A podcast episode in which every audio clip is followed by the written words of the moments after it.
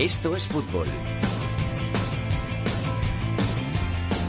Con Alex Salguero. Hola, ¿qué tal? Muy buenas a todos y bienvenidos a una semana más a Esto es Fútbol, el rinconcito en cope.es para todo el fútbol de Segunda B, el fútbol de Segunda, el fútbol de Tercera División y el mejor fútbol femenino. Ya estamos por aquí una semana más, trayendo toda la actualidad del fútbol que no tiene tanta cabida en los medios de comunicación y una semana más ya tengo por aquí pues a todos los que vienen habitualmente. Álvaro Lorenzo, ¿qué tal? ¿Cómo estás? ¿Qué tal, Alex? Un poco con mono de fútbol. ¿eh? Estas, las suspensiones de los partidos el fin de semana en Galicia me tuvo un poco sin poder ver a los equipos gallegos. Carlos Ganga, ¿todo bien? ¿Qué tal? Salguero, muy bien. Te veo pendiente de cosas que no son fútbol, pero concentrado. Hay que estar a todo. Yolanda Sánchez, ¿Qué tal, Salgue? ¿todo bien? Todo bien. ¿De dónde vienes? Luego corriendo al rayo. ¿De Vallecas? De ahí vengo. Que tiene muchas noticias el Rayo esta semanita. Es un club que da muchas noticias. Da, da muchas noticias, eso hay que Está en decirlo. primera, en segunda. En los mandos, el gran Antonio Bravo, que hoy dirige la nave. Vamos con los titulares.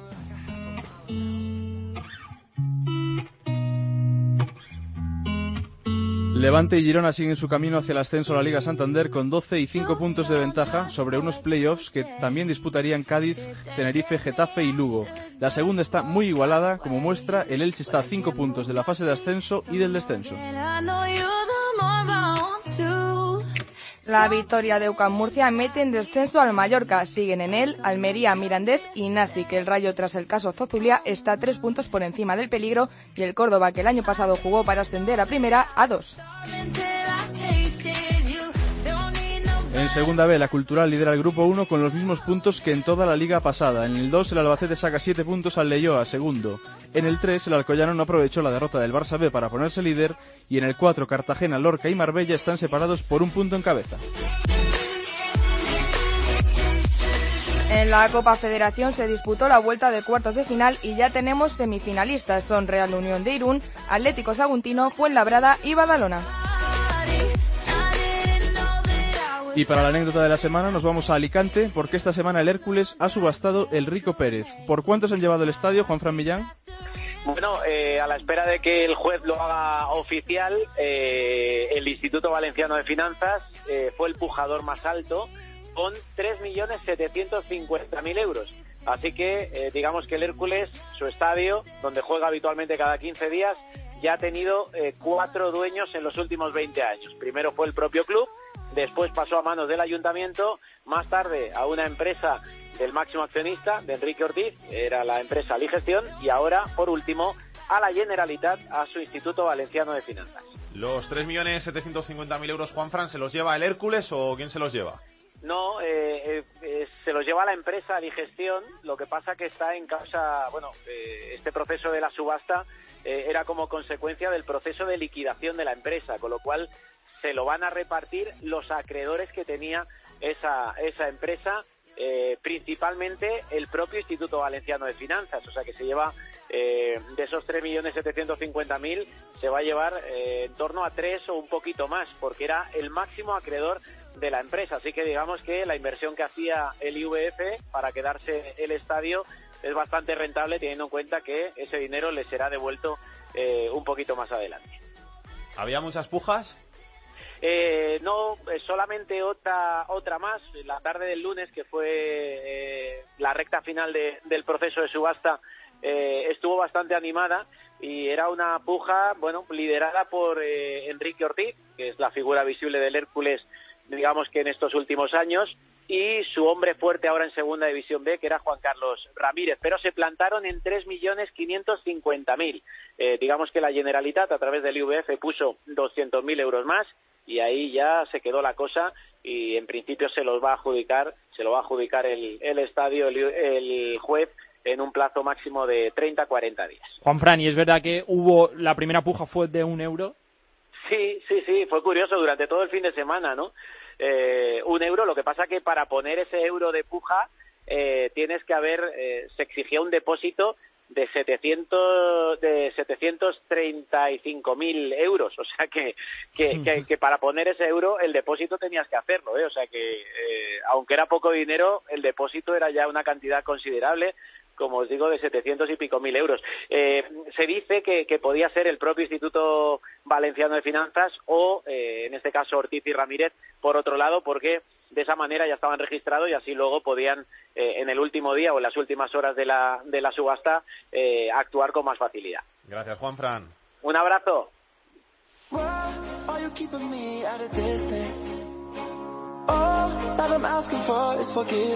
Esto es fútbol con Alex Salguero.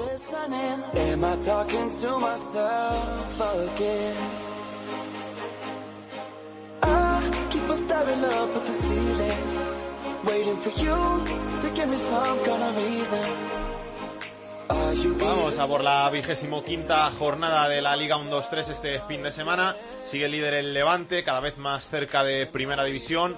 Le saca 12 puntos al tercer clasificado que es el Cádiz. Tres partidos, lo que es mucho, mucho, tres partidos, digo yo, cuatro partidos, lo que es mucha distancia a estas alturas, casi un mes de competición.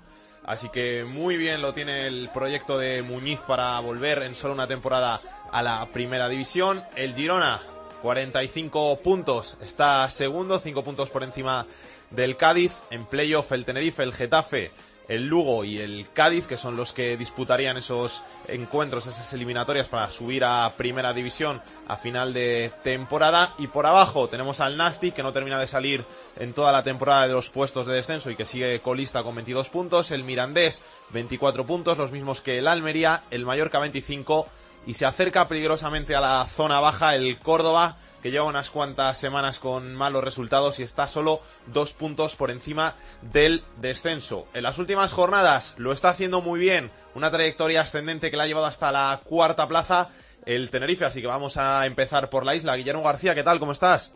Hola, ¿qué tal, Ale? Muy buena. Cada vez van las cosas mejor por Tenerife, cada vez el equipo está más arriba. Sin lugar a dudas, el equipo de revelación de las últimas ah, semanas, ¿no? El pasado fin de semana, de nuevo, victoria, el Club Deportivo Tenerife, que sigue sin perder, además una victoria solvente, convenciendo a la afición eh, siempre exigente de Tenerife. Por cierto, la mejor entrada de la temporada del otro día en el Eliodoro Rodríguez López con 14.376 espectadores, lo cual te da una buena muestra. Recuerdas que te decía la semana pasada que también estaba la isla por, por todo lo alto y efectivamente se confirmó, repito, con una entrada y sobre todo con un ambiente que hacía mucho tiempo que no se veía en la isla. Como te decía el otro día, pues no a victoria frente a Leche con goles de Amat en de ayer futbolista que sigue destacando, que ha logrado su ya séptimo gol esta temporada y bueno, a la espera de que puedan eh, debutar ya como titulares nuevos, aunque con problemas esta semana, porque Racid, el futbolista cedido por el Sporting Gijón, tiene algún problema muscular que le ha impedido trabajar con uh, normalidad y, aquí estamos también muy pendientes del japonés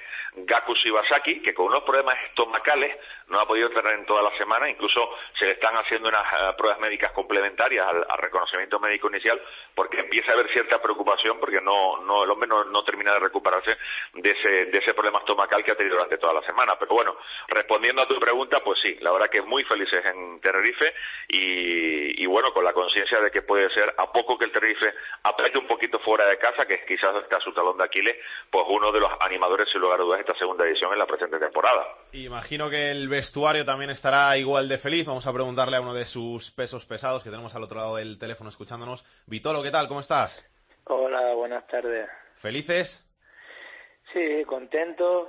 Bueno, vamos con bastante cautela, ¿no? Porque, bueno, no sabe perfectamente cómo es la segunda división, que es bastante, bastante larga, pero sí que es cierto que, que felices por el, por el presente, pero, pero bueno, vamos a ir semana a semana para, para que no haya ningún, digamos, eh, ninguna desilusión por parte de nadie cuando cuando lleguen también los momentos complicados que van a llegar, ¿no? Porque es imposible de que de que el equipo termine toda la segunda vuelta de la competición sin, sin perder ningún partido. ¿no?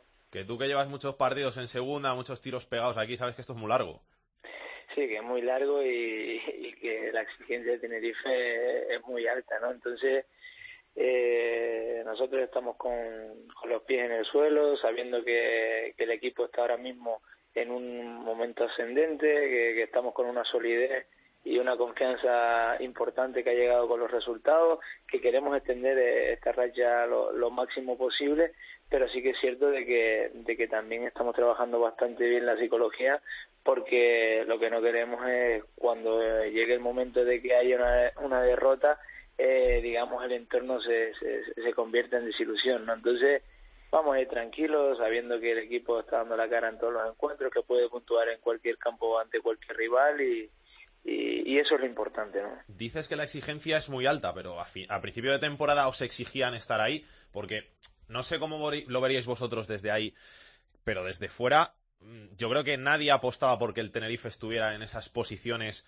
a estas alturas de la temporada. Nuestra afición y nuestra gente y la gente que somos de Tenerife sabemos perfectamente que, que el Tenerife es un, club que, que, tiene cierta historia, que, que, es un club que, que está llamado año tras año a, a poder eh, estar en primera división, independientemente de que, de que económicamente somos un club que, que no, no tenga un presupuesto quizás para competir eh, con, con los grandes presupuestos que, que tiene la segunda división, porque al final somos también de los, de los presupuestos económicos más, más bajos de la segunda, pero por nombre, por historia, por, por, por afición, por, por, por, por club en general, es un, es un, es un equipo que, que, está llamado siempre a, pelear por estar en primera división, entonces ahora mismo, eh, después de dos años, digamos, irregulares, pues, pues hemos encontrado una solidez eh, buena, hemos encadenado una racha de resultados positivos bastante buenos, eh, no hemos perdido en casa en, en,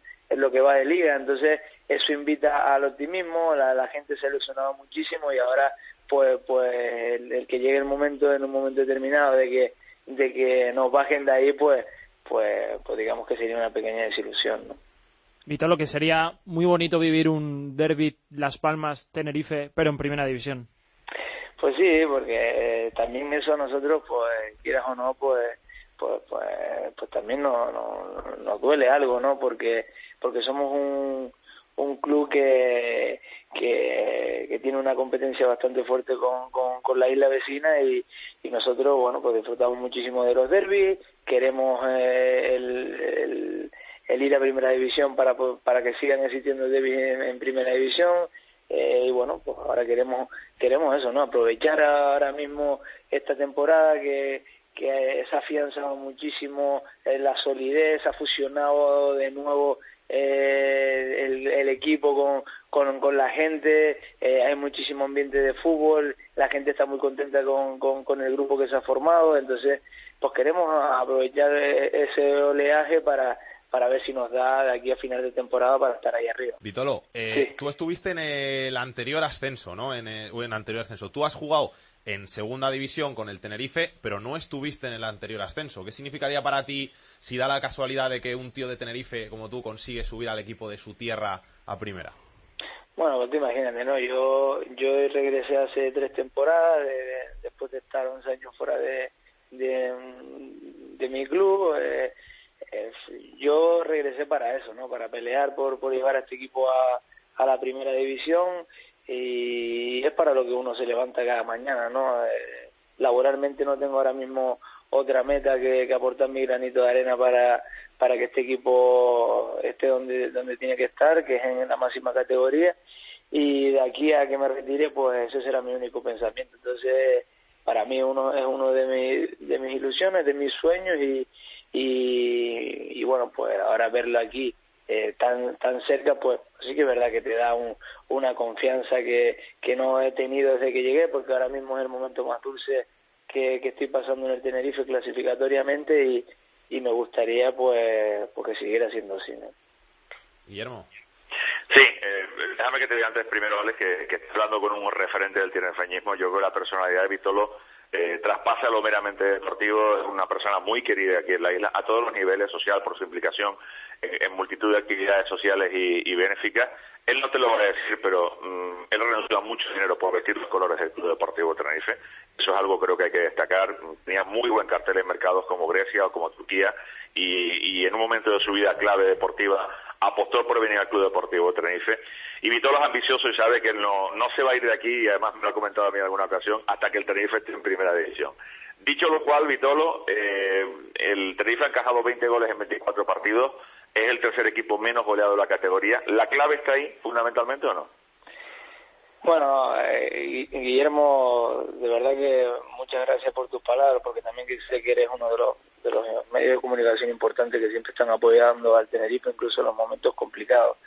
Eh, siempre lo hemos hablado, hemos hablado de que de que a nosotros quizás nos ha pesado un poco los malos inicios de temporada y entonces esos son después puntos que durante el año intentamos recuperar y a veces pues pues, pues no nos ha dado no entonces nosotros a poco de que hubiéramos tenido un, comienzo mejor de año, no con tanto empate, no, no hablo incluso ni de derrota, sino no, dejando escapar tantos puntos, sobre todo en el, en el, en inclusive yendo por delante en, muchísimos de esos encuentros y nos habían empatado faltando cinco minutos, faltando un minuto en el descuento. Si nosotros tuviéramos todos esos puntos, estaríamos hablando de que Tenerife ahora mismo estaría optando por, por, por todo ascenso directo, ¿no? Pero bueno, dado así la la, la temporada, ahora mismo estamos cuartos, sabemos perfectamente de que dos resultados negativos te saca fuera, pero también eh, estará de acuerdo conmigo Guillermo que, que, somos un equipo ahora muy complicado de ganar, sobre todo en casa y, e intentamos ahora pues, pues fuera de casa amarrar resultados positivos y, y hacerlos buenos en casa, ¿no? Y eso yo creo que, que es la línea que, que a nosotros nos puede mantener arriba durante la temporada. ¿Y qué tal si vas aquí? Bueno, ahora mismo pues pues estamos todos muy expectantes. Lo, primero que estamos deseando es que se recupere de sus problemas de salud. Sabemos perfectamente y yo que soy un jugador que he marchado a, ligas extranjeras que que los inicios son difíciles la adaptación es complicada. Eh, pero bueno en el vestuario estamos todos muy contentos no de que de, que el chico se encuentre bien. Eh, futbolísticamente eh, estamos ya deseosos de, de verlo jugar de que aporte su su granito de arena. Es un un jugador que, ha creado muchísima expectación en Tenerife y, y ahora toda esa expectación eh, él la tiene que demostrar futbolísticamente, pero el apoyo del vestuario lo va a tener porque porque el vestuario es un vestuario muy unido que ha acogido siempre a todo el mundo que haya venido a sumar con, con los brazos abiertos. Entonces, bueno, primero que se recupere, que coja la forma que lleva tiempo sin, sin, sin competir y, y, estoy seguro de que, de que él va a aportar también su, su granito de arena al equipo. ¿no? ¿Cómo habláis con él? ¿Cómo os entendéis? Bueno, tenemos el traductor, pero ya te digo, tampoco hemos podido compartir eh, tan solo un entrenamiento con él, porque de, resto se lo ha pasado recuperándose de, sus problemas de salud y, y bueno, pues ya te digo, que, que deseoso, ¿no? De que, de que el chico se encuentre bien y, y bueno, pues ya entre el traductor y, y, lo poquito que, que habla español, pues, pues nos entenderemos. Pero al final lo que importa es en el campo y, y ahí no hace falta ningún idioma. Guillermo, para ti la última. Pues, eh, hombre, yo voy a ser muy claro. Decía antes que Vitolo es un, futbolista ambicioso. Vitolo, ¿ves al equipo entre los seis primeros a final de temporada de la liga regular o no? Sí, sí, sí. Yo sin duda sí. Sí, pero vamos, además, ya te digo, sí, sí, sí, sí, independientemente de que, de que vuelvo a repetir, que todos sabemos lo que es la segunda división, lo que se sufre en la segunda división, lo larga que es y que dos resultados negativos te sacan de ahí pero también soy soy una persona ambiciosa y veo a mi equipo eh, preparado para competir por, por, por digamos por esa carrera de larga distancia que ahora mismo que, es la segunda vuelta y es lo que queda pero lo que no puedo hacer es quitar a, a mi equipo para poner a, a otro en, en esos puestos de playa pues Vitolo, jugador del Tenerife, muchas gracias por tu paso por estos fútbol y que vaya todo muy bien. Un fuerte abrazo y gracias a ustedes. Guillermo. Pues ya lo has visto. Vitolo, fuerte reconozco que es una de mis debilidades en, este club deportivo de Tenerife. Te digo, un hombre ya con mucha recorrido en el fútbol, que estuvo en primera, que estuvo en Racing, que después emprendió la aventura griega y, cuando llegó de vuelta a casa hace tres años, se le metió el y ceja que él tenía que ascender al Club Deportivo Tenerife.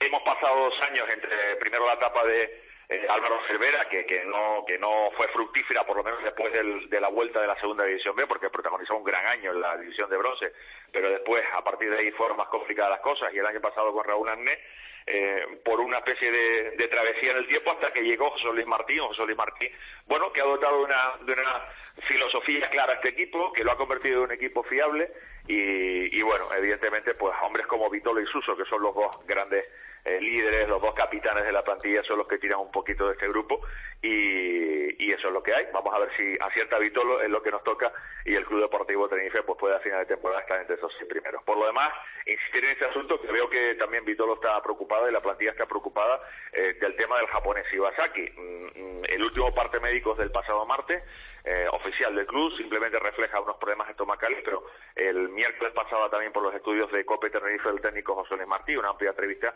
que, compartíamos con él y nos manifestaba esa preocupación porque no terminan de saber por qué Shibasaki eh, tiene esos problemas estomacales y ya va para casi una semana, ¿no? Pero bueno, se quiere sacar un poco pues al cambio de alimentación, al cambio de cultura, adaptación, etcétera, pero hay cierta preocupación en el Club Deportivo Tenerife con este asunto. Un abrazo, Guillermo. Un abrazo, hasta luego. El partido estrella que se disputa esta vigésimo quinta jornada en la Liga 1-2-3 es el que enfrenta el sábado a las 8 de la tarde en el Coliseum al tercero con el quinto clasificado. Vamos a empezar por el tercero, por el Cádiz. Rubén López, ¿qué tal?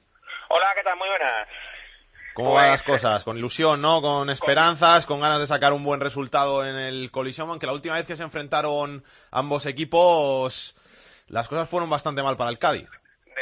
El Cádiz no sabe lo que es ganar en su historia en el, en Coliseum a Alfonso Pérez. No, no, nunca ha conseguido la victoria, como tú decías, la última vez que ambos equipos se, vieron las, casas, las, las, las, caras perdón, en tierra madrileña fue la temporada 2005-2006 con ambos en primera división y allí el Cádiz perdió por 3 a 1 en la penúltima jornada de primera, lo que supuso su descenso y su retorno a, a segunda tras un paso muy efímero por la máxima categoría de tan solo una temporada. Por tanto, evidentemente, no guarda buenos recuerdos el Cádiz de sus partidos en Getafe, sí lo guarda de esta última temporada del partido de ida, en el que se impuso claramente por tres goles a cero al al, equipo de entonces de Juan Eduardo Schneider en el Ramón de Carranza y también guarda, por cierto, muy buenos recuerdos de Getafe Dani Huiza, donde, donde fue, donde estuvo varias temporadas y en el que evidentemente pues ayudó, por ejemplo, a que el Getafe jugara su final de Copa del Rey, su histórica final de Copa del Rey que perdió posteriormente ante el Sevilla con una remontada espectacular en las semifinales ante el Barcelona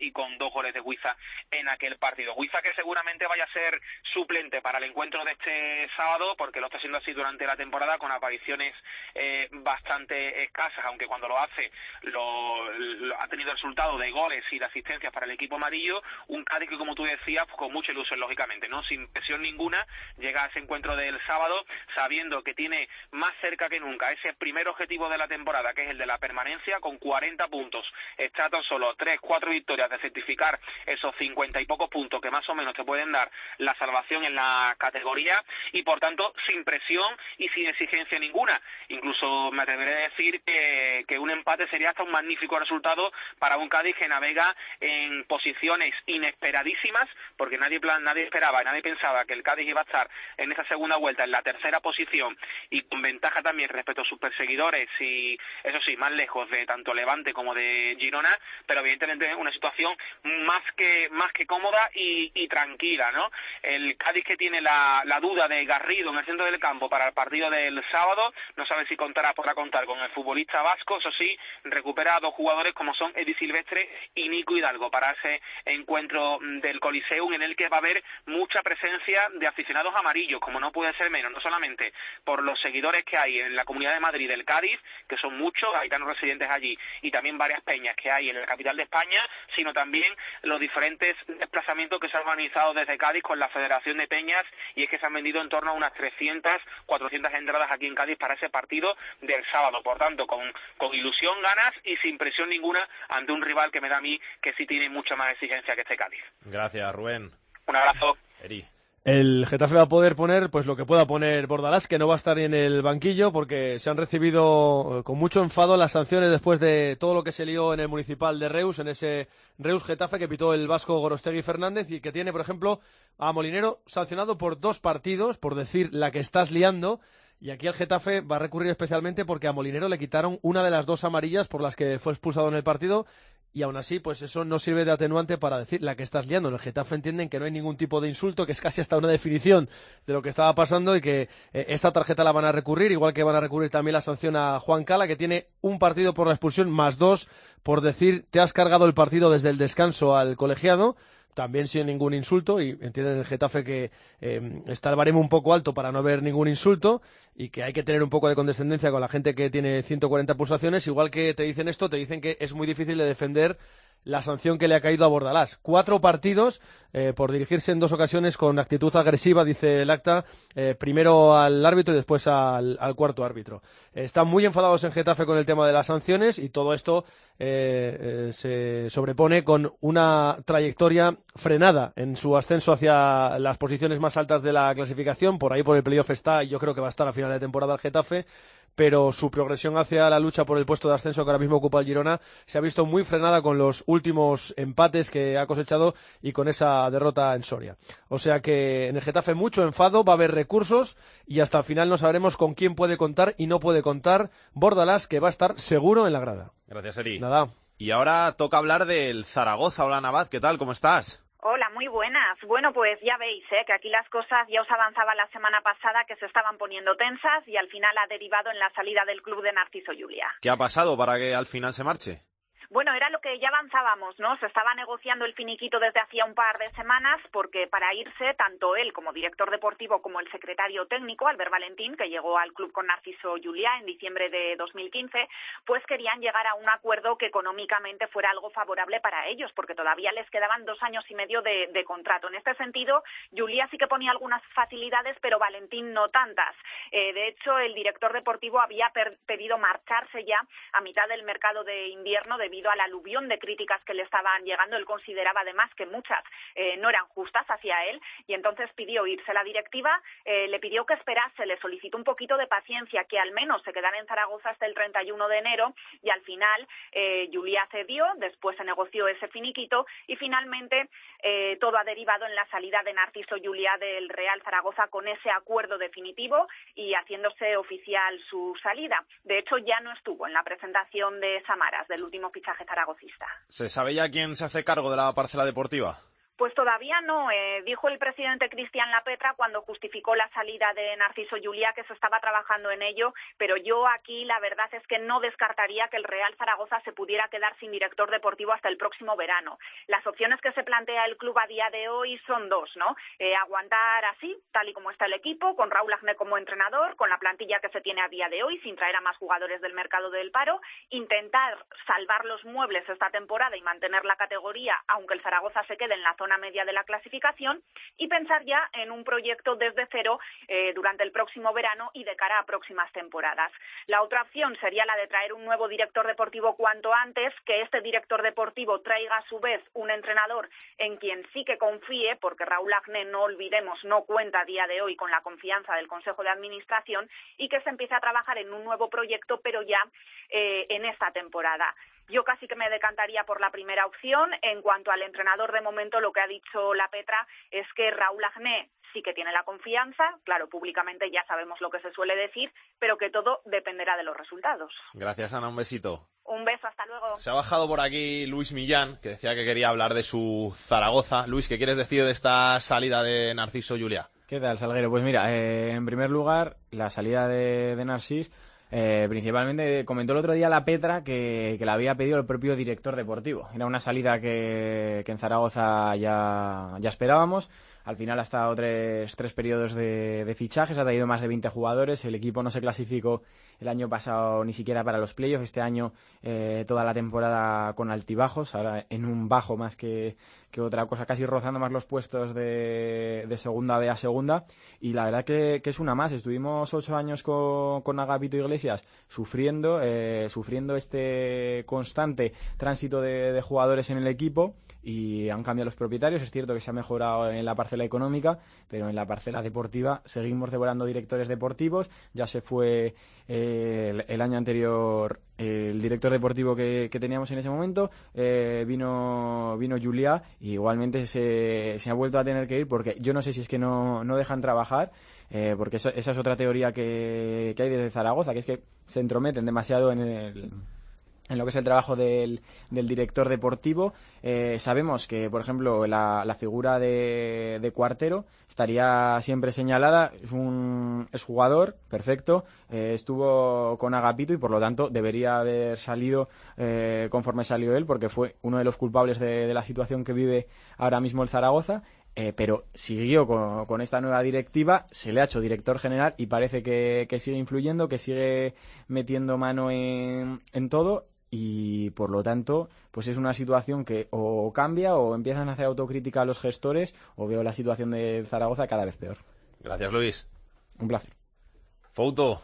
Hola, ¿qué tal? ¿Cómo estamos, Alex? Muy bien, ¿y tú? Bien, aquí andamos. ¿Sigues con el caso más. Zozulia en llamas todavía? Sí, la no verdad termina, que ¿eh? Empieza un poco a cansar ya, ¿eh? Sí, sí, ya, sí. Se hace un poco ya largo el tema, pero, pero bueno. Eh, bueno, el jugador ya ha empezado a entrenar con el Betis, es lo que va a hacer. Mm, lo que resta de temporada, pues sin ficha, pero se queda en el Betis. En el Rayo entienden que, que también son víctimas de de todo lo que ha ocurrido porque era un refuerzo que ellos consideraban importante, que había pedido el director eh, deportivo, que había dado lo que el entrenador Rubén Baraja. Pero bueno, ya hemos visto que la afición no lo querían, que iba a ser eh, no bueno que viniera por el ambiente que se había creado tan hostil contra él.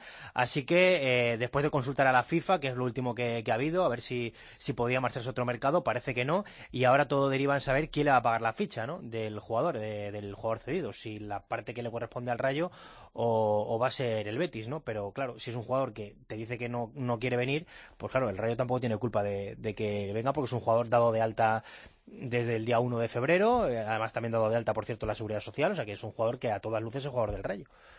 Y el domingo, partido difícil, partido complicado en Mallorca, que si pierde el Rayo puede caer a puestos de descenso. Bueno, sí, claro, puede caer. Lo que pasa es que, claro, se te Está complicado, sí, pero, bueno, puede. Sí, pero bueno, claro, es un rival directo, al igual que lo era el otro día la Almería. Eh, con esa victoria contra el Almería, sin tampoco jugar muy allá, pero con jugadores importantes en el, eh, la grada, como por ejemplo Miku, Rat o Trasorras, que son jugadores que ahora mismo importantes para el Rayo, pero que no cuentan para Baraja, pues eh, con los chavales la verdad es que, que, hubo ganas, que el equipo lo intentó, pero bueno, sin jugar a, mucho, pues se le ganó a la Almería. La verdad es que la Almería yo creo que incluso está peor que el Rayo, por eso esa victoria 1-0.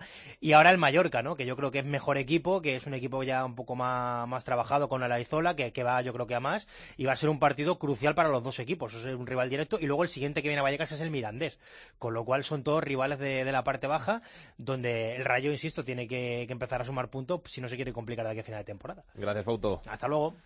Peor que en Vallecas y mira que es complicado están las cosas en Córdoba. Tony Cruz, ¿qué tal? Hola Alex, ¿qué tal? Pues preocupados, preocupados con la salud deportiva del Córdoba, probablemente el peor equipo de 2017 en cuanto a números, desde luego que sí, y el menos en forma de los de la zona baja de la tabla. A esto se une el lío extradeportivo con uno de los jugadores, con Villimín esta semana. Pues sí, la noticia saltó a última hora del lunes. El futbolista eh, tuvo un accidente con su vehículo y después de ese accidente la policía local le hizo el preceptivo control de alcoholemia y dio lo que se conoce como positivo administrativo, es decir, un positivo inferior a 0,60, con lo cual el futbolista no tuvo problemas penales, pero sí que una multa administrativa. A todo esto se suma que encima el jugador no llevaba encima el carnet de conducir y luego se ha descubierto que no es que no lo llevara, es que parece ser que no lo tiene siquiera. Por lo tanto, muchos líos para el futbolista que además a consecuencia de ese accidente con el vehículo eh, se ha quedado fuera del equipo, según nos comunicaron en un parte médico está al margen por tiempo indefinido hasta que su cuerpo absorba el hematoma, aunque realmente tal vez detrás de esa información lo que haya es un, eh, una parte del, del, jugador para, para, que no, para que no enturbie más aún el ambiente que ya de por sí está enrarecido. En lo extradeportivo, o sea, en lo extradeportivo el lío de Villimine, en lo deportivo el club a dos puntos del descenso a dos puntos del descenso. Además, en el mercado invernal se decidió no reforzar ni la posición de central ni la posición de delantero centro, a pesar de, lo que parecía era una, una opiedad. Y al final, pues el Córdoba, por ejemplo, va a afrontar el partido clave del próximo fin de semana ante la Sociedad Deportiva Huesca con apenas dos centrales natos, eh, Caro y Héctor Rodas, con David lesionado, con Vigimine de momento apartado y también con una manifestación de un gran sector de la afición, encabezado por sus ultras, pero secundado por numerosos grupos de, de animación y peñas, que se manifestará una hora antes del encuentro, es decir, a las 11 de la mañana en la puerta cero del estadio, bajo el eslogan Queremos otro Córdoba. Corren tiempos muy, muy revueltos en el Club del Arcángel. Gracias, Tony. Un abrazo, Alex. Carlos, ¿algo que quieras decir de esta segunda división? Decía Fouto que el Almería quizás está peor que el Rayo y, de ahí la victoria el pasado domingo 1-0 y al Rayo que seguramente lo que le está salvando es que si te fijas otra vez en la clasificación, los últimos cinco equipos volvieron a perder. Porque si esa situación no fuera así, el Rayo estaría ya en puestos de descenso seguro. Vamos a ver si ahora con los refuerzos del mercado de, de invierno ha dicho que Trasorras no cuenta para nada para, para Baraja en el centro del campo. Ha llegado Jordi Gómez, centrocampista español que ha hecho carrera en Inglaterra. Vamos a ver si es un jugador importante, si el Rayo puede espabilar y escalar algún puesto, porque si no, bueno, pues lo va a tener complicado, se va a complicar la vida porque salir de ahí es muy difícil. Vamos a ver qué nos cuenta Pedro Martín. El enfadato de Pedro Martín. Hola Pedro, ¿qué tal? Chicos, ¿Cómo andas? pues eh, aquí estamos, un día más en la oficina, ¿no? Ya se te está acabando la copa, ya no te da tanto curro. Ahora viene el de la Champions, pero bueno. Sí, bueno, por lo menos en la Copa tenemos ahí un equipo que el año pasado estaba en segunda división, ¿eh? Sí, sí, sí. Y estaba, va a jugar la final, para que, para que veas lo que pueden cambiar las cosas en apenas un año para algunos equipos. ¿Qué tienes que? Como por ejemplo para algunos de los que podemos estar hablando eh, en este próximo minutito. Eh, coincidiendo con la última jornada en segunda, que eh, hubo tres remontadas, eh, equipos que empezaron perdiendo el partido acabaron ganando, como por ejemplo el Numancia en Alcorcón, el Zaragoza en Huesca y el Cádiz en frente al Mirandés, pues destacar el Cádiz, que está tercero en la clasificación con, con 40 puntitos, otro recién ascendido en este caso a segunda división, que está precisamente en ese puesto gracias a que ha ganado cuatro partidos que ha empezado perdiendo. Eh, ganó en casa al Alcorcón después de empezar perdiendo en la jornada 15, ha ganado en casa también al Mirandés en la última jornada y fuera eh, logró dos victorias consecutivas eh, en Córdoba y en Elche, también remontando el partido. Es el, el equipo que más remontadas tiene en segunda división porque ninguno de los otros 21 equipos tiene más de dos. Incluso hay equipos, varios equipos que no tienen ninguna, como por ejemplo el Alcorcón, el Reus, el Córdoba, el Mallorca, Rayo, Oviedo. Así es que eh, destacar eso, destacar que el Cádiz eh, está haciendo una gran temporada como recién ascendido, so- sobre todo gracias a las remontadas que está cosechando, sobre todo en las últimas jornadas, que le, das- le están dando mucha vidilla eh, en los partidos y en la clasificación. Gracias, Pedro. Un abrazo.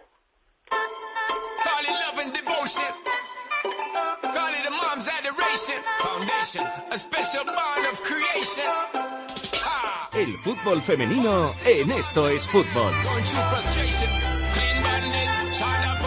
Y ya tenemos, para hablar del fútbol femenino, a la directora de Área Chica, Andrea Peláez. ¿Cómo estás? Hola, ¿qué tal? Hoy por teléfono, ¿eh? Hoy por teléfono. No borrado, sí. pasarme, ¿Cómo te borras? No, no me borro. La próxima semana estaré allí sin falta. ¿Qué tenemos que contar del fútbol femenino? Bueno, pues tenemos que contar que la liga el pasado fin de semana volvió a parar. No hubo Liga Iberdrola por la celebración de la segunda fase del Campeonato de España de Selecciones Autonómicas. 16 y sub-18 se clasificaron para la fase final que se jugará del 9 al 11 de junio en sub-16 la Comunidad Valenciana, el País Vasco, Cataluña y Madrid. Y por parte de la sub-18 Andalucía, Castilla-La Mancha, que repite fase final, Madrid y Cataluña. La Liga Iberdrola vuelve este fin de semana con la jornada decimoctava. La clasificación no se ha movido, obviamente. El Atleti parte líder con 45 puntos, cuatro más que el Barça. El, el Levante es tercero con 35 y en la zona de descenso lo hacen el Español con 11 puntos y el Tacuense con 8. El sábado, recordamos, Real Sociedad Barça en BIN, televisado, y Español Atleti en Gol. Y el domingo queda para televisarse en Gol el Betis Santa Teresa. Gracias, Andrea. Un besazo, Salgue. Hasta luego. Chao.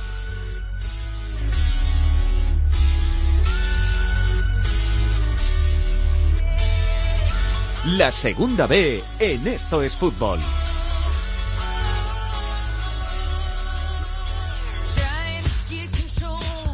Nos está escuchando ya el capitán de la segunda B, Rubén Bartolomé. Rubén, ¿qué tal? Hola, ¿qué tal, Salade? Buenas tardes. ¿Todo bien?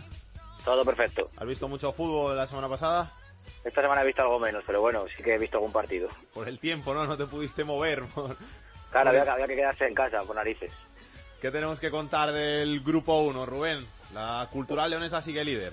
Sí, que los tres de arriba eh, no fallan, eh, especialmente el Celta de Vigo B, que ganó en pasado un 0-4, un campo en el que solo había ganado un equipo antes que, que el Celta B y que además solo había recibido seis goles el equipo eh, gallego en su propio campo y recibió un 0-4 muy doloroso y que se escapan los tres equipos porque cumplieron eh, tanto Cultural Leonesa como Racing como el propio Celta B, se escapan y ahora se abre un pequeño abanico de cuatro equipos para la lucha por la cuarta plaza que sigue teniendo el Pontevedra pero que amenazan tanto Ponferradina como Valladolid B como un Lealtad ya viciosa que poco a poco se ha ido enganchando y que tiene la semana que viene un partido muy difícil en casa del, del Racing Santander en el que puede ya consolidarse en esa zona alta o bueno seguir luchando por, por su objetivo que es eh, la salvación. Y luego bueno por abajo la victoria importantísima de- del Somozas en casa para seguirse enganchando aunque lejos a, a la salvación.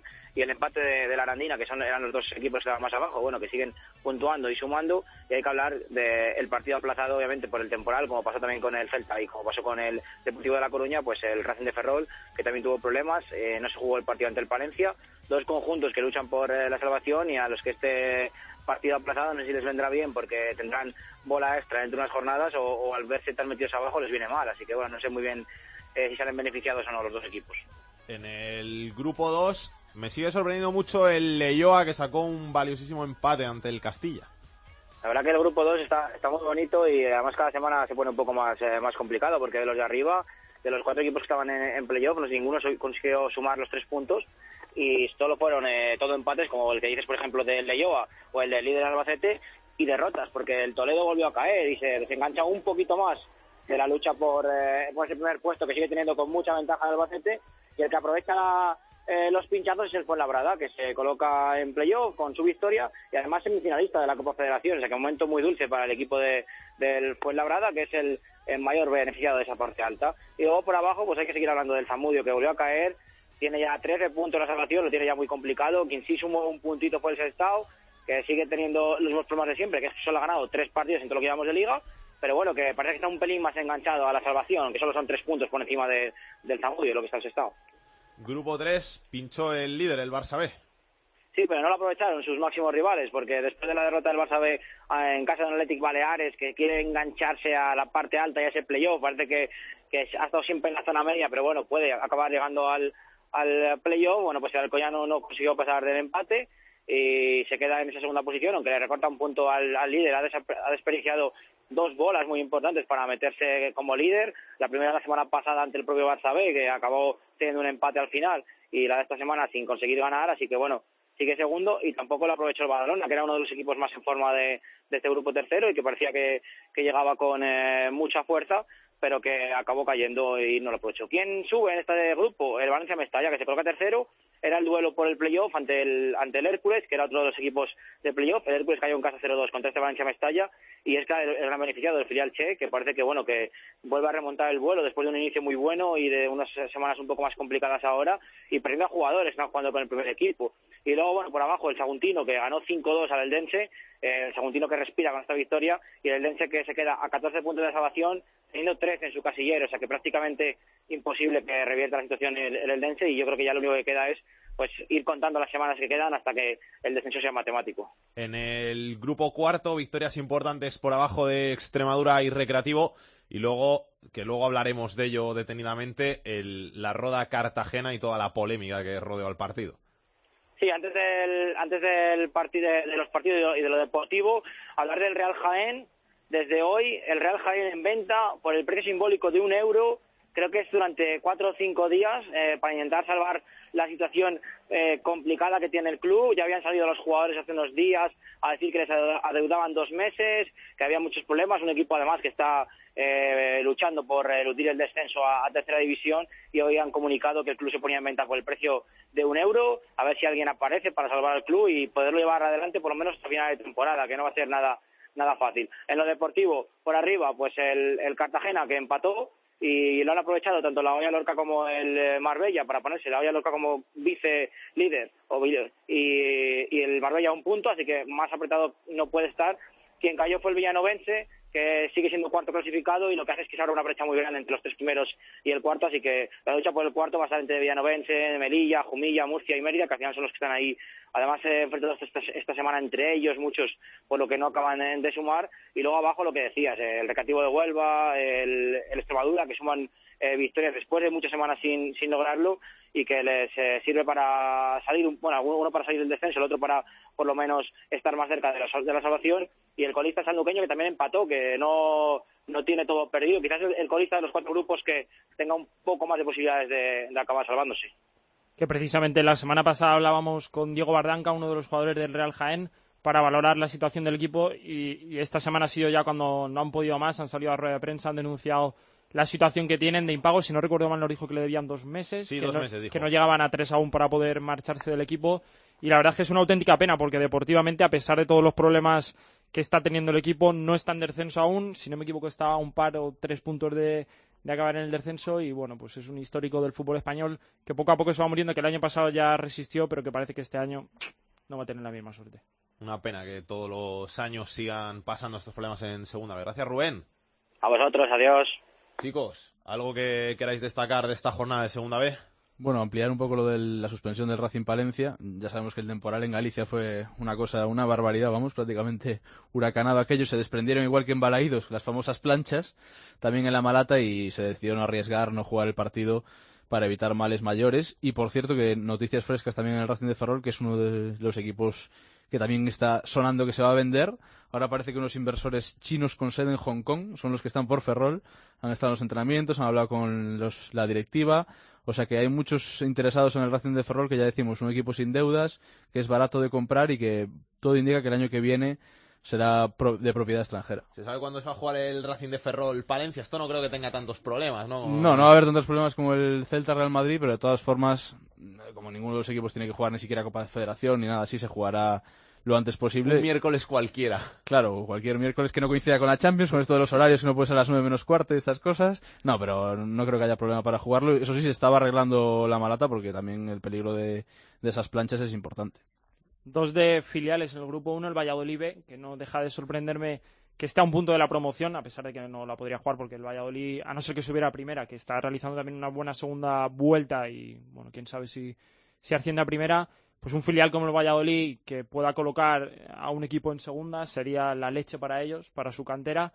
Y es de alabar el trabajo que hacen Rubén Alves y Tony Madrigal en ese equipo, que, que, bueno, que está muy arriba y que nadie esperaba que estuviera allí. Y otro de filial en el grupo 3, el Villarreal B, que ha espabilado, ya está también dos tres puntos de jugar la fase de promoción. El año pasado, bueno, perdió con el Logroñés y va a meter en problemas a más de uno, porque, bueno, parece que Alcoyano y Barça son dos líderes bastante sólidos. El Valencia Mestalla tiene mucha pólvora arriba. El Badalona es uno de los equipos de toda la segunda vez que menos partidos ha perdido. Ha perdido tres.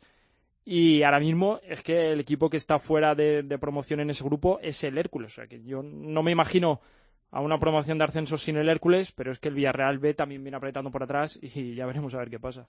Nos y... tienes que traer un día a Rubén Alves, ¿eh? Sí, cuando quieras. Una cosa que hace mucho que no decimos, Alguero, en este programa y, y, y en Ponferrada estarán encantados, gol de Yuri, ¿eh? Marcó. Gol de Yuri este fin de semana, el 2-0 de la Ponferradina, que ha ganado, se pone a 4 de la fase de ascenso, o sea que las aguas ya van más tranquilas por Ponferrada porque el 0-4 del Celta ve al Pontevedra ha movido un poco toda la clasificación en el grupo 1 y por fin se ha estrenado Yuri, la Ponferradina necesita gol y qué mejor que con su antigua estrella que está un poco mayor, 34 años, pero siempre crea ocasiones y siempre puede marcar. A ti te encargo que nos traigas un día a Yuri también. Bueno, será por teléfono, creo que vengan aquí con nosotros, pero estar, estaremos con Yuri seguramente. Bueno, y te digo también que, que no se me olviden los semifinalistas de la Copa Federación, que son el Fuenlabrada, es el Real Unión, el Saguntino, el Atlético Saguntino y el Badalona, dos equipos del grupo 3 y dos del grupo 2. Que Luego una... hablaremos del Atlético Saguntino, que me has hecho por ahí los deberes como cada semana, ¿no? Sí. Y hay que hablar también del Cartagena, del líder del grupo cuarto, porque fue noticia el pasado fin de semana el partido que disputó ante la Roda por lo que pasó con el árbitro. Maite Fernández, ¿qué tal? ¿Cómo estás? Muy buenas, y las consecuencias que tiene para el próximo partido. ¿Muchas sanciones? Bueno, pues cuatro, las que se esperaban. En el caso de, del delantero Arturo, que fue expulsado en el minuto 30 por una, bueno, pues patada que consideraban agresión. Con el recurso se ha quedado en dos eh, partidos. Va a estar el Cartagena sin delantero centro, tanto en el campo del Cartagonava con el Mérida como con su máximo rival, que es el Lorca, eh, fuera de casa. Luego, eh, una tarjeta, doble tarjeta amarilla, polémica también para Jesús Álvaro, le cuesta un partido al Canario. Y los técnicos, que yo creo que es un poquito lo más sangrante de esta situación, porque Alberto Monteagudo va a estar tres partidos sin estar en el, en el banquillo. Y su segundo, que también fue expulsado posteriormente, bueno, pues va a estar dos partidos de, de sanción. Y la verdad que, que, sobre todo Monteagudo, se quejaba más, de, de, más que de las decisiones, que es un hombre, además, un entrenador bastante educado con los árbitros, de esa actitud que él consideraba chulesca. A mí me gustaría, yo no hablo con los árbitros, si me conocéis el tiempo que llevo aquí, pero sí que es verdad que me gustaría que también se analizaran en la manera de comportarse. O sea, tú te puedes equivocar y tal, pero la manera chulesca que tienen, a mí eso es lo que me mata. ¿no? Y a mí me ha expulsado, le he dicho, es mano nada más, digo, por eso me expulsas, porque decirte que es mano, que me, ahora me tengo que dar dos partidos fuera. Estás fuera. Y al segundo la misma operación. Pero es que si dura partido más, expulsa a Germán. Bueno, yo creo que tú te puedes equivocar y, el fútbol es así, pero esa manera de llevar y decir soy el jefe, no, aquí somos profesionales, ellos son profesionales de lo suyo y nosotros de lo nuestro. Yo no me dijo a ningún árbitro con chulería, ni a ningún jugador con chulería. Eso es lo que le puedo achacar al árbitro, ¿no? luego que vea las imágenes que hablan por sí solas, ¿no? Eh, las decisiones, evidentemente, nos han perjudicado mucho no tiene ningún sentido, ¿no? Eh, hace poco vi unas imágenes de, de, de, Bordalás que lo cogían entre cuatro personas que quería comerse al árbitro y creo que le han echado cuatro y a mí me han echado tres que le digo al árbitro que es una tarjeta amarilla lo que la mano del jugador contrario, nada más, además con respeto cuando viene y un sinsentido. Yo creo que o no se han puesto de acuerdo o como en primera división casi nunca echan los entrenadores pues no interesa mucho cambiar las normas, eso por un lado, luego que echen dos, dos partidos ante cualquier sanción los jugadores cuando es una dos amarillas es un partido, cuando es una roja normal también es un partido. A nosotros mínimo dos partidos. Y luego ya la tercera norma que ya es el colmo de la risa, que es que el, el entrenador no puede ver el partido. Si lo expulsan se tiene que ir a, al vestuario, empezar a rezar a ver si su equipo gana y esperar que termine el partido. Un sinsentido todo como fue un sinsentido el, la actuación arbitral del domingo. He visto la, la resolución del comité de Carlos Soler, el centrocampista de la cantera del Valencia en primera división, la, exactamente igual que con Arturo, eh, no está el balón por medio, es una acción que puede ser medio violenta y tal, un partido, y Arturo le echan dos y parece que tenemos que dar las gracias porque hemos hecho un recurso y que si no hubieran sido cuatro. Un, cambio de, rasero entre la misma situación en primera división y en segunda B que no acabo de, de entender. Estoy totalmente de acuerdo con todo lo que dice. ¿eh? Pudo ser peor porque él decía, le estabais en el primer sonido, decir que podía haber expulsado a Germán si quedaban un par de minutitos, es que llegó, según comentan los futbolistas, a decirlo, que podía haber expulsado a Germán y en el túnel de vestuarios al descanso, cuando el Cartagena iba perdiendo, eh, bueno, pues con, un jugador menos, es cierto que también eh, algún jugador sintió la provocación de, ese asistente número uno tan nombrado en el acta que le decía, sí, sí, tócame que, que también te expulso a ti. O sea, que se quejan más de, de la situación, de la, de la actitud que, que, de las propias eh, jugadas en sí, porque él sabía perfectamente que al dar órdenes eh, fuera del banquillo le iba a caer ese tercer partido, aunque sigue siendo a todas luces ilógico. Por lo menos, en lo bueno, el equipo sigue primero. Sí, y pudo ganar el partido. De hecho, si hubiera pitado el penalti que reclamaba el Cartagena en estos últimos minutos, podía haber conseguido la victoria, pero si eso es cierto, le toca ahora el Tourmalet con, con equipos de la zona de arriba, tiene menos margen, ya está empatado con, con el Orca, que es el gran rival, y eso sí, sin delantero centro dos semanas, sin el lateral izquierdo esta semana y sin órdenes desde el banquillo. Bueno, esas son las cosas que pasan en segunda división, en segunda B, que al final te expulsan y luego con lo que pongan en el acta te caen unos partidos, otros y al final los recursos es que no te sirven para nada. Y que da igual, porque en ese caso fue una queja sin demasiados aspavientos y, y con mucha educación, pero tres partidos. Lo mismo le ha pasado a Cala o a Molinero, que ha estado contándonos antes Erifra de jugadores del Getafe, que sin ningún tipo de insulto de por medio al árbitro, dos y tres partidos. Son las cosas de los comités. ¿Qué le vamos a hacer? Bueno, pues así está el fútbol y, y solo los clubes de fútbol lo pueden cambiar, ¿eh? Nosotros podemos hacer poco, solo comentar lo que pasó. Gracias, Maite. Un besito. Un abrazo. Hasta luego. Carlos, ¿quién sí. nos has traído hoy?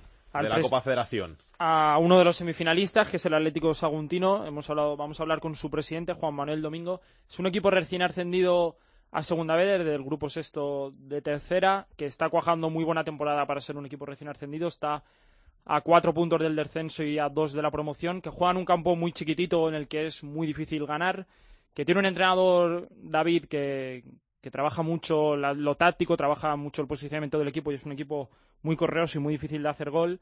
y que bueno, que aparte de estar eh, en liga la situación que está con 29 puntos, si no me equivoco, pues ha llegado a las semifinales de la Copa Federación, que es un torneo que se juega por toda España, que tiene un premio muy bueno y que bueno, pues que es un ejemplo de club que la mayoría de jugadores son la plantilla que tenían en tercera división y que ahora mismo pues están haciéndolo muy bien en segunda vez. Pues vamos a saludar a su presidente Juan Manuel Domingo, ¿qué tal? ¿Cómo estás?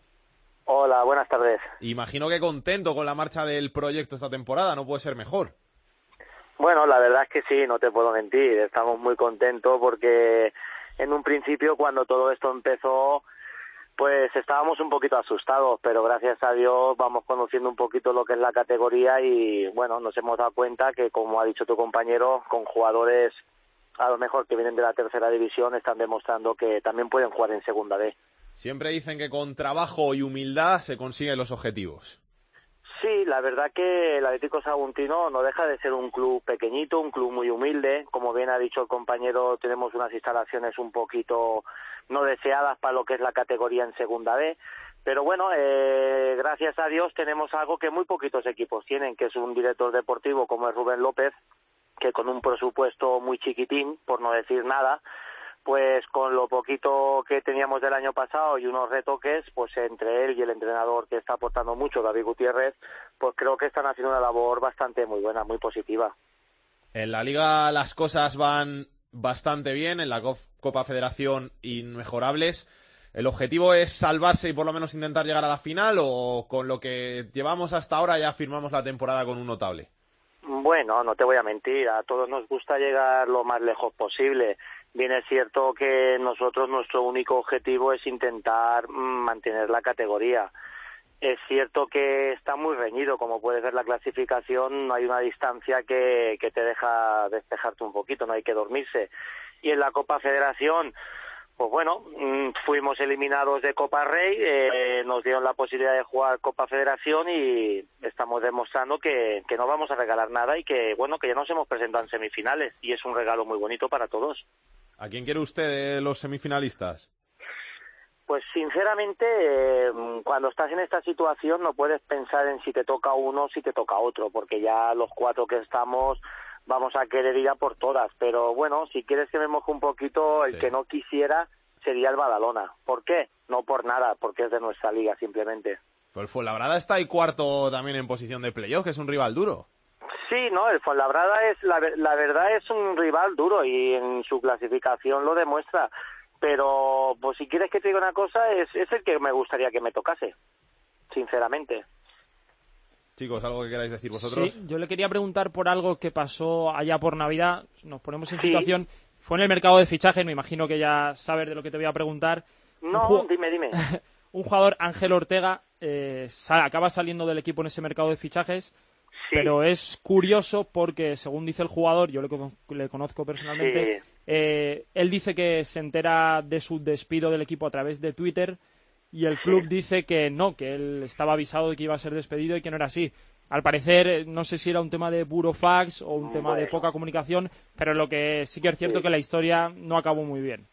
No, la verdad mm, no ha acabado muy bien, pero sí que es cierto. Aquí tampoco se trata de debatir de quién es el culpable o no es el culpable. Todo Ángel Ortega, eh, yo no tengo nada en contra de él y de hecho cuando nos tengamos que sentar a hablar de las cosas, pues intentaremos solucionarlo pero aquí no se trata de que si uno dice el otro dice.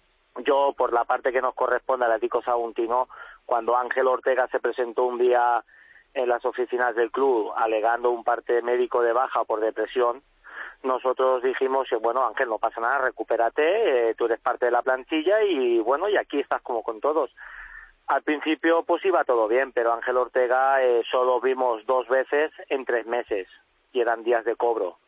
entonces nosotros la parcela deportiva que, que la lleva Rubén López con David Gutiérrez, que es el entrenador, decidimos intentar llegar a un acuerdo con él, darle la baja, eh, pagar lo que correspondiese y con esa ficha reforzar el equipo y él se negó, él dijo que si no le pagábamos lo que quedaba de año, que él no iba a, a ofrecerse a dar la baja. Bueno, pues bueno, dijimos, pues seguimos y hasta donde lleguemos. Y al final, como veíamos que no llegábamos a ningún buen puerto, yo personalmente, y eso él a mí no me lo puede desmentir, porque encima tengo las llamadas grabadas, yo lo llamé tres veces personalmente para intentar llegar a un acuerdo con él y él a mí no me coge el teléfono. Seguidamente, como yo no me hago con él, le mando un burofax. El burofax se devuelve porque no se hacían con él. Que fueron tres veces a su casa y ninguna de las tres veces hacían con él. Bueno, yo creí que a lo mejor es un error mío, por eso no digo que sea culpa de o sea culpa mía, que con eso ya estaba solucionado y un día o dos después lo saco en redes sociales por mis socios para que supiesen que se le había dado a baja y es cuando él da luz diciendo que se entera por un Twitter. Crea quien quiera. Yo con esto que te cuento no te estoy diciendo que yo tenga la razón.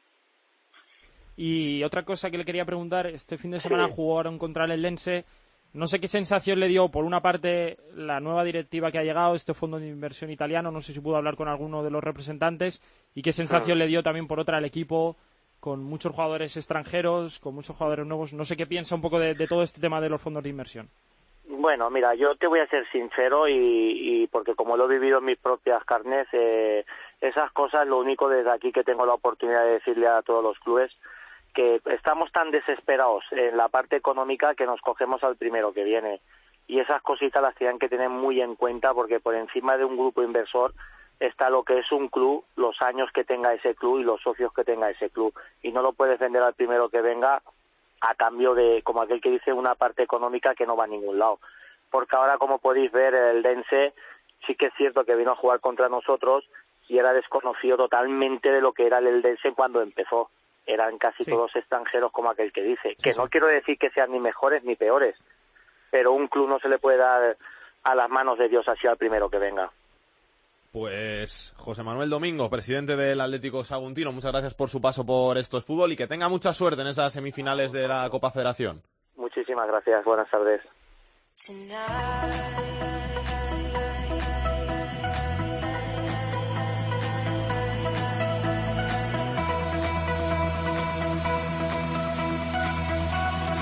Tercera División.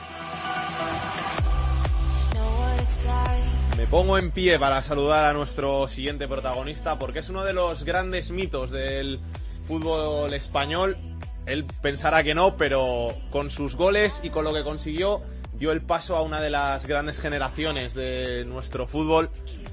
Y ahora está jugando sus últimos años en tercera división en el grupo 1, en el grupo gallego, en el Alondras terminando sus últimos años de fútbol y siguiendo con sus goles. Así que vamos a saludar a nuestro siguiente protagonista, Pablo Cuñago, ¿qué tal? Hola, ¿qué tal? ¿Todo bien? Todo bien, todo bien. Seguimos con el gusanillo del fútbol, así que seguimos jugando, ¿no? Sí, la verdad es que ahora ya un poco como hobby casi, ¿no? Y la verdad es que disfrutando de, de, de estar con gente joven, ¿no? Y intentar sentirme aún un poquito joven, ¿no? En esto del fútbol. Oye, pero sigues marcando tus goles, ¿eh? que llevas 11 esta temporada, está bastante bien la cifra. Sí, la verdad es que contento. Eh, en cuanto a goles, contento y igual no tan contento con el con el tema físico, con el tema de las lesiones, pero bueno, eso ya con la edad eh, lo llevas de serie. El olfato se mantiene, lo que pasa que el cuerpo no respeta, ¿no? Sí, la verdad es que ya, ya no respeta todo lo que lo que a uno le gustaría, ¿no? Y, la verdad es que los golpes y las pequeñas lesiones se, se hacen se hacen grandes, ¿no? Y, y, al final, bueno, es un poco lo más lo más duro, ¿no? De la semana, ¿no? Que prácticamente no entrenas a gusto por culpa de golpes, por culpa de pequeñas molestias y al final, bueno, llegas al fin de semana un poquito justillo, pero bueno, el gusanillo la verdad es que está ahí, lo sigo disfrutando mucho, pues eh, seguir por, formar parte de un grupo, ¿no? En, a nivel de, de, entrenos, de, de quedar y, y, bueno, sentirte un poco futbolista aún, ¿no? Pablo, no sé, supongo que la mayoría de tus compañeros se dedicarán tanto al fútbol como a sus temas laborales. No sé si tú trabajas y te dedicas solo a jugar al fútbol. Pues bueno, eh, la verdad es que he llegado este año, he, estado jugando en Finlandia la temporada pasada y bueno, este año de momento estoy solo jugando, pero sí que estoy ya un poco pensando en, en cuál va a ser el siguiente paso, ¿no? Y bueno, por suerte tengo algunas propuestas para seguir vinculado en el fútbol y bueno, he tenido la suerte de hacer contactos eh, en muchos sitios y, y bueno, eh, aún no estoy eh, 100% claro eh, lo que voy a hacer o lo que me gustaría hacer, pero, pero sí que está claro que vinculado con vinculado con el fútbol para ser, ¿no? Porque la verdad es que es algo que me apasiona, que me gusta y, y bueno, el día que, que tenga que dejar de jugarlo, pues eh, en, en, en algo relacionado con el fútbol va a ser seguro. O sea que ya tocaba volver a España. ¿Por qué el Alondras? Pues porque uno de mis mejores amigos eh, era el entrenador y, y, y fue fácil. Fue fácil. Le costó El- convencerte, ¿no? No, la verdad es que fue fácil. Tenía también el equipo de donde soy yo, que, que tuvo la suerte en ese momento que tenía las fichas cubiertas y entonces era la otra opción que también tenía, que, que para mí pues o, o era con un amigo o era el equipo de, mi tierra, ¿no? Y como en ese momento el equipo de mi tierra pues tenía las fichas cubiertas, pues la verdad es que fue fácil. Y, la verdad es que bueno, eh, muy contento, ¿no? Al estar siempre con un, un entrenador que es amigo tuyo, pues eh, tiene muchas ventajas, ¿no? Decía Salguero antes que eras un, mito de nuestro fútbol porque en el año 99 en ese Mundial Sub-20 fuiste bota de oro, balón de bronce, estuviste en el once ideal. Recordemos que en el Mundial Sub-20 ha habido- han salido estrellas como Messi, por ejemplo. ¿Tú crees que en ese momento te benefició? ¿Era difícil de llevar eso para un chaval de 19, 20 años? Sí, bueno, la verdad es que la palabra mito es exagerada, ¿no? Me cago en 10, anda que no habrá jugadores por ahí que, que, que, se, que se acerquen al mito, ¿no? Y, y yo, por supuesto que no. Pero sí que, bueno, no, fue en épocas bonitas, eh, épocas en las que en ese momento pues eh, me tocó destacar y, y, bueno, luego tuve la suerte de irme a Inglaterra y en Inglaterra pues he vivido años muy bonitos, ¿no? Pero, pero bueno, eh, si podía haber hecho más, si podía haber logrado más, eh, pues es algo que puedo pensar y decir, bueno, la proyección que llevaba igual luego no fue la, la que la que se suponía, ¿no? Pero yo siempre he sido feliz jugando a fútbol y la verdad es que he tenido la suerte de, de poder disfrutar el fútbol en muchos sitios, en muchos países y, y bueno, pues sí, igual me queda un poco el pensar eh, si podía haber estado a, a más nivel más tiempo, ¿no? Pero bueno, eh, no puedo quejarme. La verdad es que no me puedo quejar. Eh, llevo más de 20 años jugando a fútbol, disfrutando de esto y, y la verdad es que estoy, estoy contento con la carrera que, que he hecho, ¿no? Sinceramente, Pablo, ¿no te queda la espinita de no haber disfrutado una carrera un poco más productiva aquí en España? Porque sí que has jugado muchos años en Inglaterra, has jugado muchos años en Finlandia, pero un tío como tú, que ha sido Pichichi en un Mundial Sub-20, que estaba en esa generación con Casillas, con Xavi, con Aranzubía, con Yeste, con, con todos esos jugadores, que al final no tuviera esa oportunidad aquí en primera que tuvieron muchos de los otros. Sí, bueno, la verdad es que el momento que decidí irme a Inglaterra fue porque no estaba teniendo las oportunidades que creía que podía tener en el Celta y, luego la verdad es que Inglaterra me ganó, me apasionó y, el momento que decidí volver a España, eh, a los dos años estaba de vuelta a Inglaterra, ¿no? Sí que en España eh, igual no tuve tantas oportunidades o no jugué tan bien como lo hice en Inglaterra, posiblemente por mi culpa, claro está que no es echar balones fuera y, culpar a otros, pero pero sí que he tenido la suerte de, hacerlo bien y, estar muy a gusto en Inglaterra, en un club donde he estado siete años y, y por un lado pues sí que he sentido que, que no hice todo lo que igual podía hacer en el fútbol español, pero bueno, me queda la, la, la, la suerte de, de- de haber estado en Inglaterra y vivir grandes años allí y, y disfrutar de, la experiencia de, de- estar en ese país, ¿no? Que luego pues me ha servido para ir a otros muchos países y, y disfrutar de, lo que es eh, diferentes culturas y, y otro, otros otros países que, yo creo que, bueno para cualquier persona y para cualquier futbolista siempre siempre es bueno ¿no? Como decías, has jugado en Vietnam, en Hong Kong y en Finlandia, que son tres sitios muy distintos, muy peculiares. ¿Dónde te costó más adaptarte y dónde, dónde te sentiste más cómodo? Por, por- por la cultura del país, más que nada. Sí, hombre, donde más cómodo, claro está que es Inglaterra, ¿no? Lo que hace la cultura inglesa hacia el fútbol, hacia el futbolista, cómo te hace sentir, cómo te, te ayuda, eh, los campos de entrenamiento, los estadios, las aficiones.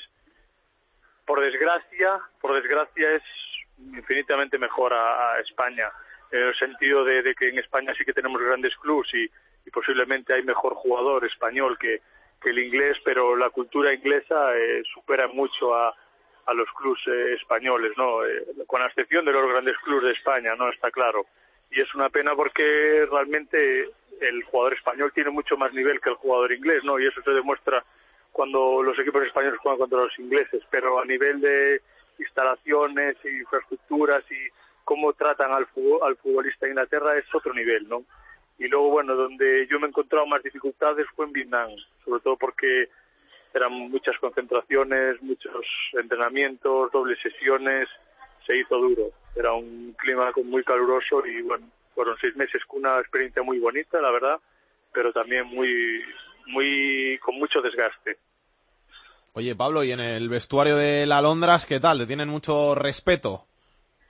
Sí, bueno, yo creo que ese respeto al principio, ¿no? Pues sí que lo tienen y sí que te ven un poco un poco raro, ¿no? Pero bueno, yo creo que luego eh, cuando ven que eres una persona normal como ellos, pues al final al final eres tú, ¿no? El que abres el que abres a esa gente y que, que se sientan normales porque realmente no, no dejamos de ser gente normal, ¿no? Y te pedirá muchos consejos también.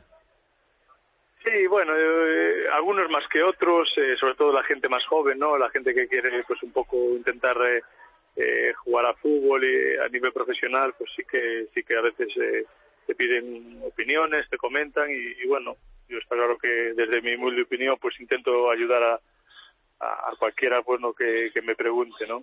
Porque tú ahora ya con 37 años, ¿qué le dirías a un chico que empieza a jugar al fútbol? Que crea, que crea, que entrene y, y, y, que crea, ¿no? Porque yo realmente, si he llegado a jugar a fútbol, eh, fue por la ambición que tenía, porque creía en mí. Está claro que tienes que tener condiciones, pero creer en uno mismo es, es muy importante, ¿no? Eh, ser humilde, entrenar, hacer caso a, a los que mandan y, creerlo, ¿no? Para mí, yo creo que es, es lo más importante, ¿no? Yo tuve la ambición y tuve las ganas de, de ser futbolista y, y y lo, y lo, conseguí, ¿no? Y la verdad es que si ahora he hecho la vista atrás y me arrepiento de algo, fue de, de, igual que con la edad, pues perder un poco esa ambición, ¿no? Y en el momento que pierdes esa ambición y, y te relajas es cuando, cuando, cuando la cuesta no empieza a ir para abajo, ¿no? Pues Pablo, que vaya todo muy bien ahí en el Alondras, que disfrutes de jugar al fútbol, que sabemos que te apasiona durante mucho tiempo y que seas muy feliz. Vale, muchas gracias. Vamos a ver qué tiene Aitor Puerto en su agenda de la semana. Comenzamos el repaso de la agenda futbolística de fin de semana con la segunda división, los dos grandes partidos. El sábado, el primero, el sábado a las 6, el decimosegundo, el Zaragoza, recibe al líder, al Levante. Y a las 8 de la tarde del mismo sábado, el quinto, el Getafe, recibe al tercero, al Cádiz. En la segunda división B, en el grupo 1, destacamos el encuentro entre el segundo y el séptimo, el Racing de Santander, que recibe al Lealtad. En el grupo 2, el líder, el Albacete, recibe al decimoctavo, a la Morevieta. En el grupo 3, eh, Derby, el Valencia Mestalla tercero, recibe al Villarreal B, que es sexto. Y acabamos eh, la segunda B con el grupo cuarto, el líder, el Cartagena, que recibe al octavo, al Mérida. En la tercera división hemos fijado la mirada en el grupo 10, eh, eh, derby, super derby, entre el segundo y el quinto, el Betis B, que recibe al Sevilla C y acabamos el repaso a la agenda futbolística del fin de semana con el fútbol femenino. El español decimoquinto recibe al líder, al Atlético de Madrid Féminas. Hola, soy Sergio Gil, jugador del Club Deportivo Lugo y quería dedicaros la canción Love Me de Juan Magán a todos los oyentes de Esto es Fútbol de la cadena Cope. Un abrazo muy fuerte.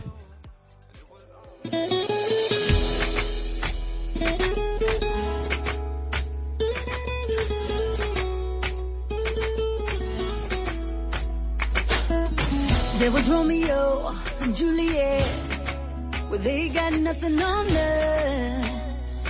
Cause you're my happy ending. Todo programa que acaba con Juan Magán siempre ha sido un buen programa. ¿O no, Ganga?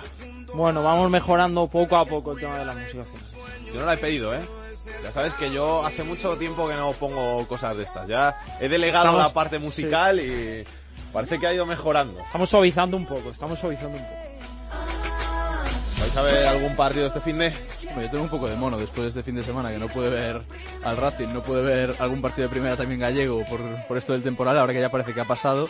Tenemos una papeleta complicada que es Celta B Racing de Ferrol, vienen de ganar 0-4 en Pasarón, con lo cual complicadillo el partido del fin de, pero bueno.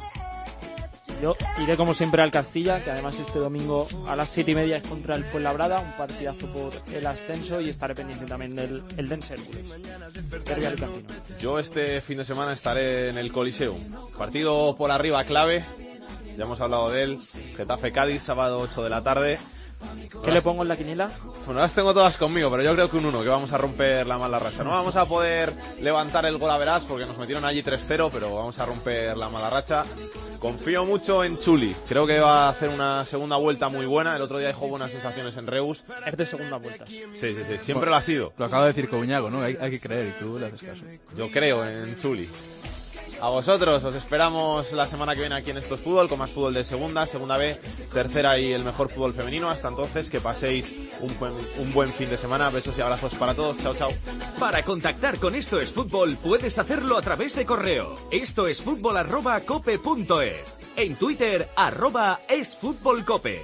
Y en Facebook, Facebook barra Esto es Fútbol. Por un segundo es suficiente para tenerte aquí en mi mente como amuleto de la suerte que me cuida del dolor.